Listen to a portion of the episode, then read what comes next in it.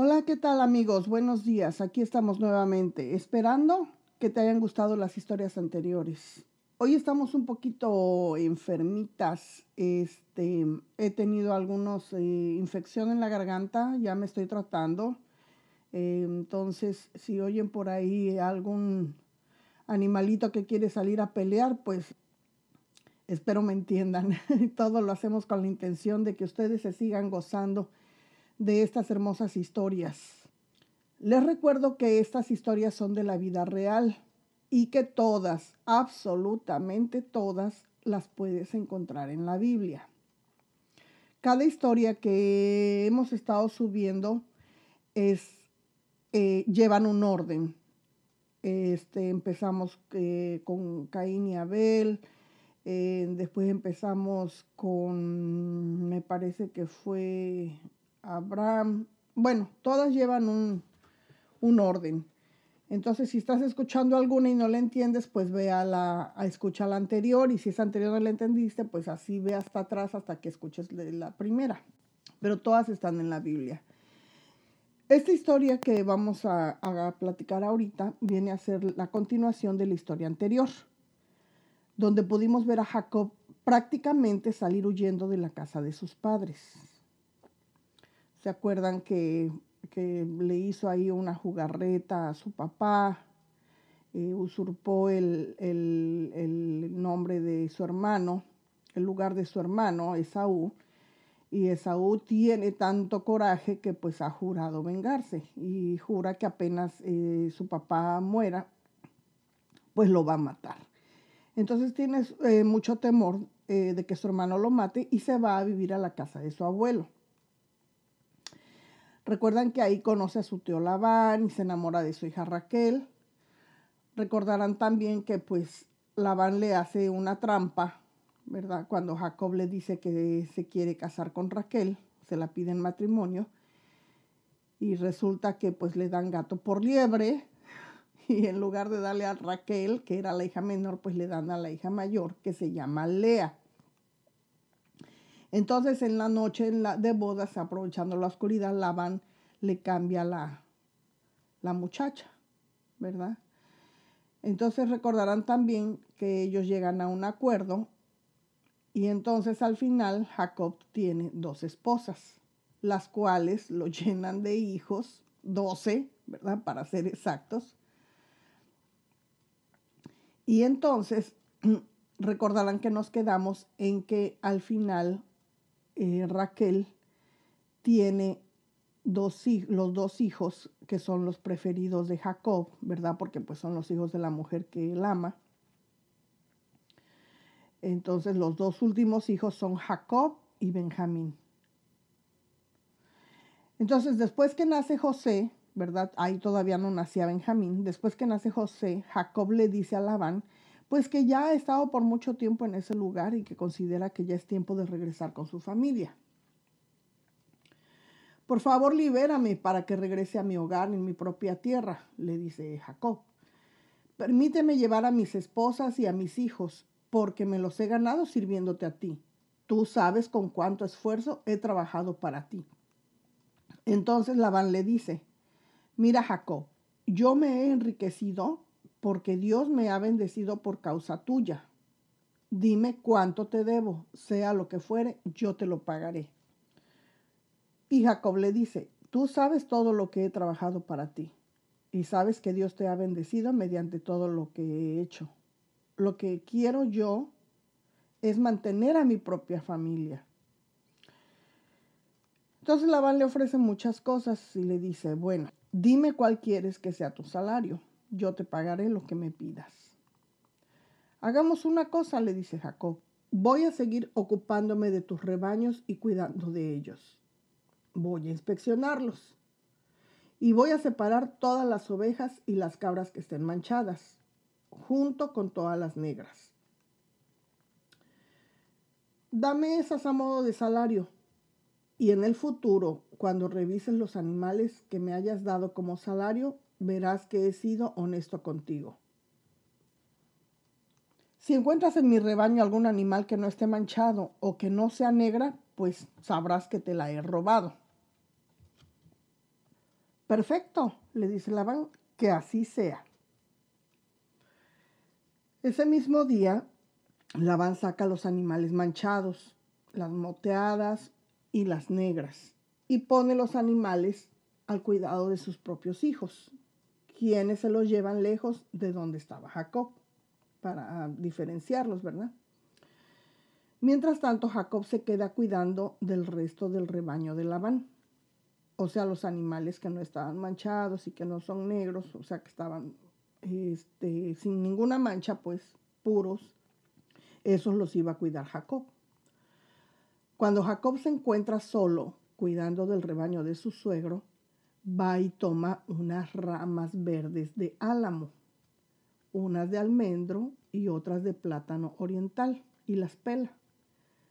Les quita las tiras de la corteza, ¿verdad? Todo lo, lo de afuera se lo raspa de modo que queden con rayas blancas y las pone en los bebederos donde los animales toman agua. Pues era ahí donde se apareaban los animales. y entonces cuando los animales se apareaban frente a las ramas peladas con rayas blancas, pues ¿qué creen? Pues resulta que tenían crías rayadas, manchadas y moteadas. Y así en el momento en que los animales van naciendo, pues como salen manchados, esos son los que son para Jacob. Jacob los va separando del rebaño de Labán, porque pues se supone que Labán son puros animales, ahora sí que puros animales, puros, sin mancha. Entonces Jacob se los iba apartando para él. Cada vez que las hembras más fuertes estaban listas para aparearse, Jacob ponía las ramas peladas en los bebederos frente a ellas entonces se apareaban frente a las ramas, pero no, lo hacía, no hacía lo mismo con las hembras que eran más débiles.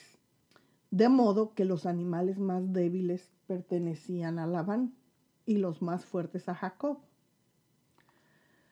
Cuando Labán comienza a darse cuenta que el ganado de Jacob lo está superando, le cambia el trato. O sea, cuando ve que el, trato que ellos hicieron, pues ya no le estaba conviniendo, ¿verdad? Porque pues ve que Jacob se está haciendo de más, de más ganado, pues ya como que no le parece. Y entonces Labán le dice a Jacob, bueno, ahora solamente los manchados serán tu salario. Ya no los rayados, ya no los, los moteados. Entonces, ¿qué creen? Resulta que al cambiarle Labán, ¿verdad? Los animales que ahora iban a ser para Jacob, pues entonces ahora los animales empezaban a nacer solamente manchados. Y también todos iban para Jacob. El pobre Labán se iba quedando sin nada. Entonces vuelve Labán y le dice, ok, ok, mira, esta de tus salarios serán los que salgan rayados. Y entonces, otra vez, ¿qué creen que pasaba? pues que entonces los animales empezaban a nacer rayados. Y así se fue. O sea, diez veces, la Biblia dice que diez veces pasó esta situación. Labán hacía lo que le cambiara, era como los animales iban naciendo. ¿Cuál fue el resultado? Pues que Jacob se hizo muy, muy rico. Dios le había dicho en un sueño a Jacob que había visto la manera en que Labán lo trataba. Y por eso Dios hacía que los animales salieran de manera que pertenecieran a Jacob. Pero entonces los hijos de Labán empiezan a quejarse. Al ver que Jacob se ha vuelto más rico que su padre, ellos empiezan a confabular, ¿verdad? Entre ellos y dicen, Jacob le ha robado todo a nuestro padre. Eso no puede ser, algo está pasando aquí, es un ladrón. Bueno, empiezan a hacer muchas conjeturas. Y Jacob empieza a notar un cambio en la actitud de Labán hacia él. Entonces un día Dios habla con Jacob y le dice que ya es tiempo de que regrese a la tierra de donde él había salido. Yo estaré contigo, le dice Dios. Así que Jacob llama a sus dos mujeres, Raquel y Lea, y les cuenta lo que Dios le había mandado hacer. A lo que ellas responden, pues mira, por nuestra parte lo que tú decidas está bien. haz lo que Dios te ha dicho. Y entonces, pues como Labán no dejaba ir a Jacob, ¿verdad? Siempre que Jacob le decía que ya se quería regresar, pues Labán siempre le ponía un pretexto y siempre le decía, pero espérate que otro año, que espérate que otro tiempo, que espérate a que pase esto y el otro. Entonces Jacob se cansa de esas, de esas, este, todas esas excusas que Labán siempre le ponía. Y un día, aprovechando que su suegro y sus hijos no estaban, hace que sus esposas y sus hijos suban a los camechos los reúne a todos y comienza eh, a, recoger todas sus pertenencias. Raquel aprovecha que su padre no está y antes de salir le roba a su papá unos ídolos que la tenía, que ya por mucho tiempo pues habían pertenecido a pues a toda su familia desde siempre y se los lleva. Entonces, pues Jacob emprende la huida. Jacob no sabe lo que Raquel ha hecho. Raquel no le dice nada, ella los esconde. Entonces Jacob emprende la huida y tres días después Labán se entera que Jacob había huido y pues se lanza a buscarlos. Se da cuenta que le han robado sus, sus ídolos. A los siete días Labán los encuentra. Pero resulta que la noche anterior a que Labán los alcanzara, Dios se le aparece en un sueño a Labán y le advierte que debe dejar en paz a Jacob.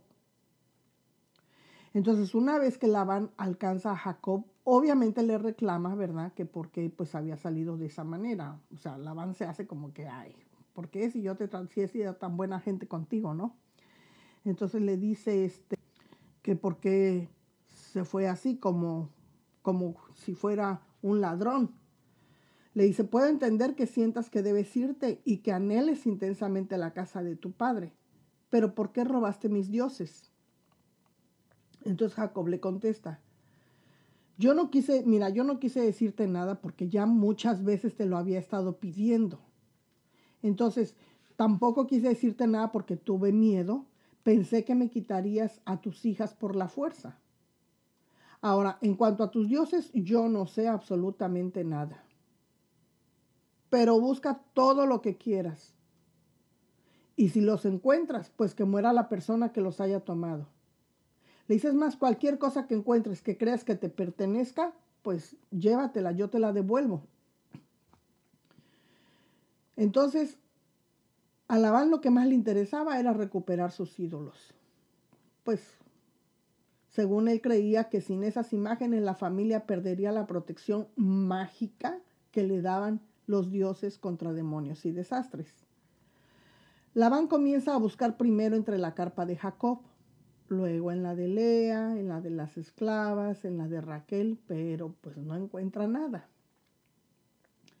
Resulta que la muy lista de Raquel los había escondido en la montura de su camello y ella estaba sentada sobre ellos. Cuando Labán termina de buscar, obviamente no encontrando nada, se acerca a Raquel y ella le dice, perdóneme padre, por favor, si no me levanto ante usted, es que tengo mi periodo menstrual. Entonces, pues, pues Labán no sospecha nada, ¿verdad? Le cree a su hija y continúa buscando sin encontrar nada. Entonces Jacob pues ya se empieza a molestar, ¿verdad? Y le dice, oye, pero pues ¿cuál es mi delito? ¿Qué mal te he hecho para que me persigas como si fuera un criminal? Veinte años trabajé como esclavo para ti. Catorce años para ganarme a tus dos hijas y después seis años más por tu rebaño. Aparte de eso, cambiaste mi salario diez veces. Dice, si el Dios de mis antepasados no hubiera estado de mi parte, tú ya me hubieras despedido con las manos vacías. Pero Dios ha visto tu abuso y mi arduo trabajo. Por eso se te apareció anoche y te reprendió. Después que aclararon todas las cosas, ellos hicieron un pacto de paz. Comieron juntos y pusieron a Dios por testigo. Ahora sí, Jacob ya era cabeza de su propia casa. Ya estaba listo para escalar a un plano superior de su experiencia espiritual. Labán se levantó temprano en la mañana siguiente, besó a sus nietos y a sus hijas, los bendijo y se marchó de regreso a casa. Ahora, ¿qué podemos aprender de esta parte de la vida de Jacob? Veamos. Antes que nada, recordemos que Jacob quiere decir el que engaña. Recordamos que engañó vilmente a su padre haciendo creer que él era su hermano. Y anteriormente, con chantaje, consiguió que su hermano le vendiera su primogenitura. Y como acabamos de ver, pues le dieron una sopa de su propio chocolate. Bueno, no sé si así se dice, pero lo que quiero decir es que el engañador resultó engañado y no una, sino muchísimas veces. Primero, Labán le hizo trampa para que se casara con Lea. Y con cuentos le cambió el salario diez veces. Nosotros no podemos esperar que una mentira, un maltrato o algo conseguido con trampas salga bien. Siempre va a haber consecuencias. Dios esa manera de actuar no la bendice. Jacob engañó y fue engañado. Y asimismo Labán tan maltrató a Jacob que al final Jacob salió a escondidas de él. Y bueno, esta es la historia de Jacob y su suegro Labán. Hasta aquí vamos a dejar que Jacob continúe su camino. Y en la próxima historia veremos que Jacob en su camino tiene dos encuentros muy interesantes. El resultado de uno de ellos será que Jacob deja de llamarse Jacob. Al igual que a su abuelo Abraham, Dios le cambia el nombre y le dice que ahora se llamará Israel. El resultado del otro, bueno, tendrán que esperar a que suba la próxima historia, porque esa, esa mis amigos, es otra historia. Bye bye.